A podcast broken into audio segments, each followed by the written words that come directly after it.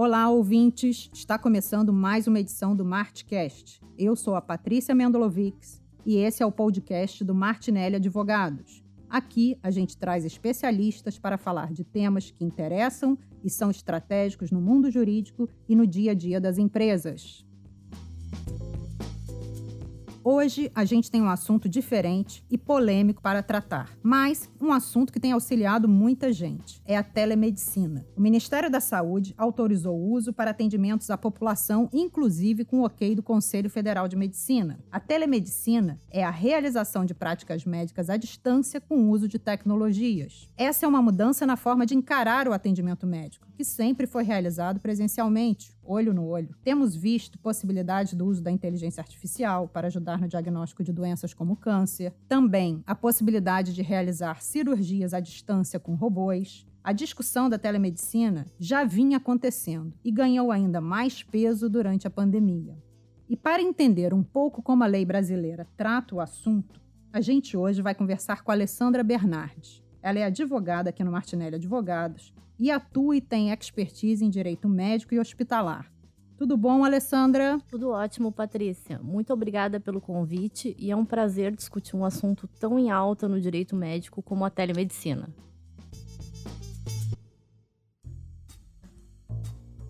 Alessandra, para começar, apesar dessa discussão estar em alta agora, em razão da pandemia, esse assunto é antigo, né? É, eu ouvi falar que em 2002 já tinha alguma coisa, no passado houveram tentativas aí do Conselho Federal de Medicina versus aí outras entidades de tentar barrar isso, e agora veio com força de novo. Explica para a gente um pouquinho esse cenário, até esse contexto histórico aí da telemedicina no Brasil. De fato, esse assunto não é novo, Patrícia. A discussão acerca da implementação de telemedicina no Brasil não é recente. Ela data já de 1988, no primeiro Código de Ética Médica, né? No primeiro não, né? Mas já no Código de Ética Médica de 1988 e que foi reeditado no Código de 2009 onde o conselho entendia que os médicos poderiam prescrever à distância exclusivamente naqueles casos de urgência e emergência. Então, trazendo ainda no contexto histórico, sem querer pesar muito com relação a datas, né? É, mas em 2018, o, o conselho voltou com a, a matéria à tona pela necessidade de discutir, até porque já vinha a questão da tecnologia, da inovação, o mercado vem se reinventando. Então, houve a necessidade de voltar com a questão da telemedicina. E daí, nessa resolução de 2018, se percebeu que teve muita resistência da comunidade médica. O conselho acabou retroagindo e revogando essa resolução. Engraçado, né? Não tem muita lógica essa resistência da comunidade médica, porque se a gente pensar, seria algo para facilitar e otimizar tempo, né? Otimizar é, troca de informações. Porque, tipo assim, existe toda uma ideologia hoje, como você muito bem colocou, de inovação, de tecnologia.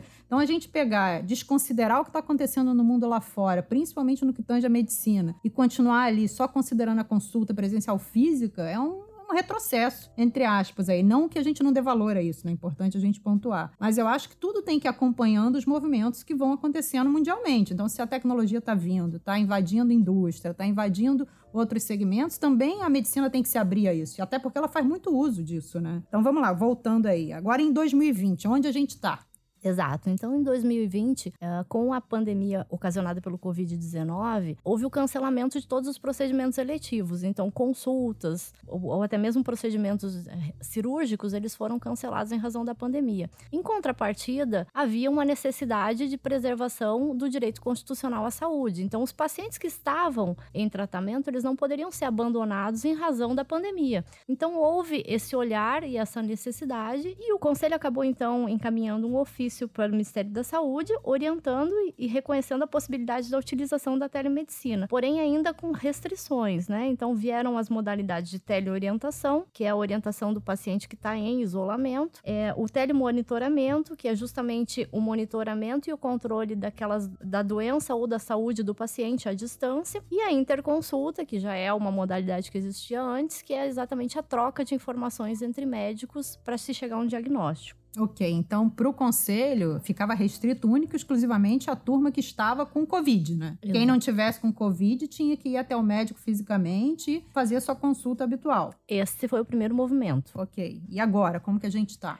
Isso. Então, depois disso, o Ministério da Saúde veio e editou uma portaria, ampliando um pouquinho mais essa gama, né? E incluindo daí também o atendimento pré-clínico, a consulta, o monitoramento e o diagnóstico. Isso foi em fevereiro, mais ou menos, mas na sequência, aí, em abril, foi editada uma lei que resolveu, pelo menos temporariamente, a questão e aí abrangeu o, conselho, o conceito de telemedicina, né? Entendendo como exercício da medicina por meio de tecnologias e finalmente autorizou o uso ampliado da telemedicina telemedicina para consultas no país inteiro. Então, hoje, tanto o paciente com Covid, tanto o paciente que não tem, por exemplo, a primeira consulta com o médico, tanto quanto o paciente que já está em tratamento, todos esses podem ser atendidos pela telemedicina. Perfeito, exatamente. Hoje não existe uma restrição com relação a, a ser um atendimento direcionado só a paciente com Covid ou com suspeita de Covid, e muito menos a pacientes que já estavam em tratamento. Então, inclusive, a primeira consulta pode ser realizada sim por meio da teleconsulta.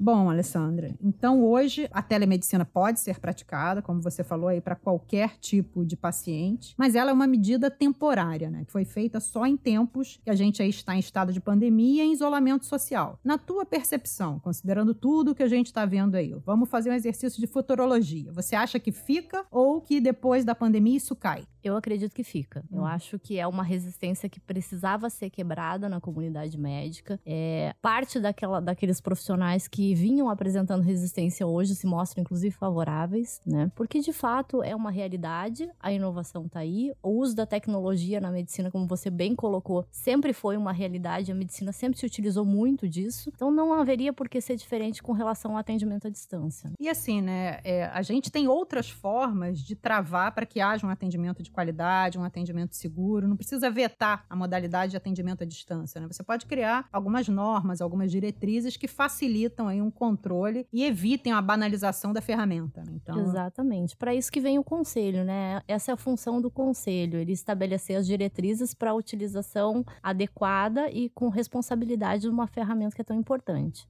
Bom, Alessandra, então hoje, se uma instituição da área de saúde resolver que quer usar a telemedicina, ela pode usar sem problema nenhum, mas como que isso ocorre? Você tem uma percepção de como isso acontece efetivamente, já que você atua no segmento, atende é, hospitais e, e, médicos, enfim. Como que isso se dá? Como que isso acontece hoje? Na verdade, como isso tudo aconteceu de uma forma muito rápida e, e intempestiva, não houve muito tempo dos profissionais para se prepararem, né? Então, o que se vê na prática é muito muitos profissionais utilizando de ferramentas que não são recomendadas, como o WhatsApp, o Zoom, o FaceTime. Por que, que elas não são recomendadas? Porque são ferramentas que, notadamente, né, isso tá em, em todos, estão em todos os meios de comunicação, são ferramentas frágeis em termos de é, segurança de dados. E segurança de dados em se tratando de saúde é um assunto extremamente sério, né? São dados sensíveis que precisam ser preservados não só pela obrigação do médico de sigilo, que advém lá do Código de Ética Médica, mas também porque nós estamos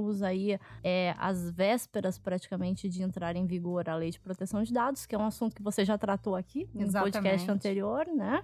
É, e que precisa ter muita atenção da, da comunidade médica, porque as penalidades virão, virão pesadas, né? E o médico pode ser responsabilizado tanto na esfera da Lei Geral de Proteção de Dados, assim que ela entrar em vigor, mas agora com relação ao Código de Ética Médica, responsabilidade civil. Então é um cuidado que a gente sempre é, pede para que os profissionais tenham, né? E daí, nesse aspecto, o que, que a gente recomenda? Se utilizem de ferramentas específicas que existem já no mercado para isso. Existem ferramentas de teleconsulta já disponíveis que são, foram desenvolvidas para os profissionais médicos, que já fazem interface da gravação da consulta com a própria é, por o próprio prontuário do paciente, e isso vai ajudar bastante na, na no, no arquivamento desses dados. É, eu entendo o que você fala aí quando você colocou a respeito de ferramentas comuns do nosso dia a dia, né? Porque todo mundo usa WhatsApp, todo mundo usa FaceTime, todo mundo está usando Zoom. E são ferramentas que às vezes a gente não tem determinados cuidados quando utiliza. E não significa necessariamente que são todas né, frágeis, mas não são destinadas ao uso de algo que tem dados sensíveis, né? Porque assim, a gente sabe que quando a gente trata de direito à saúde, a gente trata de saúde, a gente tra está tratando com dados ultra sensíveis, né? Então, de fato, a gente tem que ter mais cautela e talvez tenha que passar os antivírus, tem que verificar as travas de segurança, considerando a Lei Geral de Proteção de Dados, que a gente já falou em outro episódio, que tem uma série de diretrizes aí a respeito de segurança de dados, privacidade, intimidade. Então, de fato, a gente precisa ter essa atenção. Alessandra, já se encaminhando aí para o final, quais os cuidados que você entende que os médicos devem ter ao decidir pela utilização da telemedicina durante a pandemia?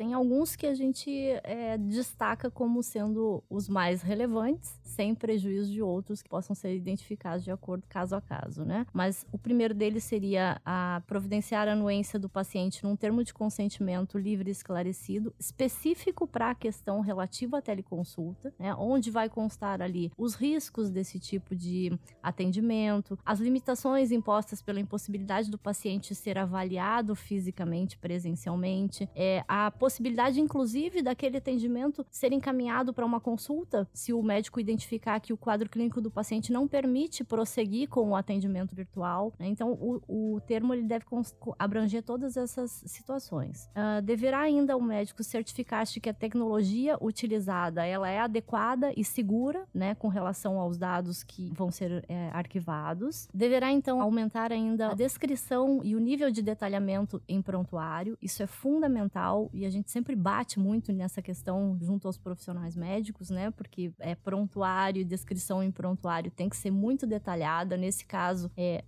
reforça-se ainda essa necessidade, porque a consulta nem sempre vai ser gravada. E para ser gravada, ela também precisa do consentimento do paciente. Então, independente de ser ou não gravada, que o profissional se utilize desses cuidados.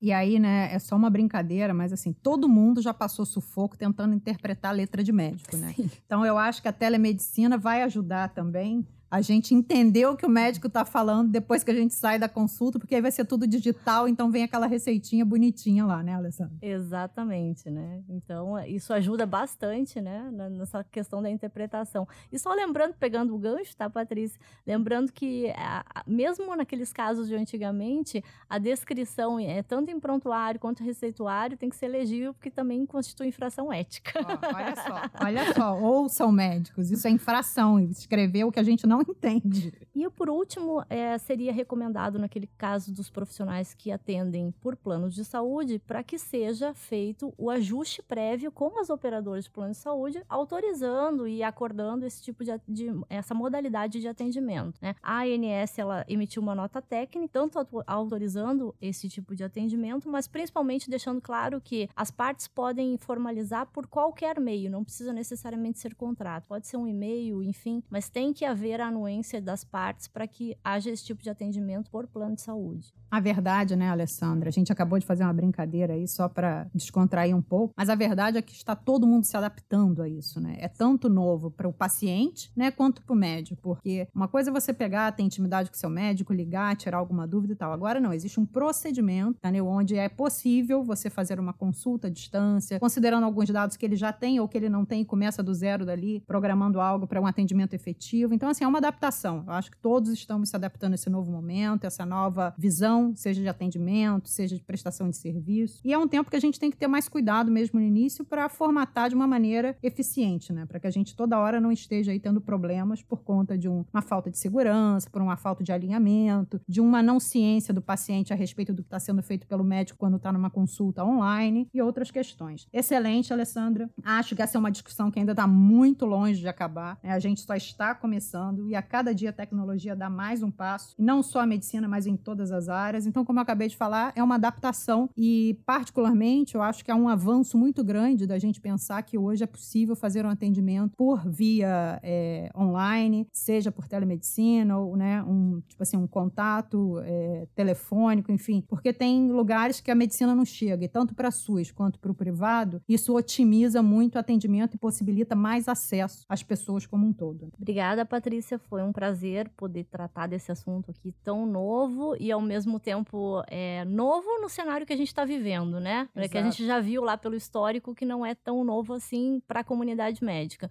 mas é, assim no formato que ele está sendo trazido e assim eu acredito também que vai ser um momento de, é, de ajuste para a comunidade médica. O conselho deve regular todas essas questões e as travas necessárias elas devem acontecer tanto para trazer segurança para os profissionais médicos quanto para os pacientes.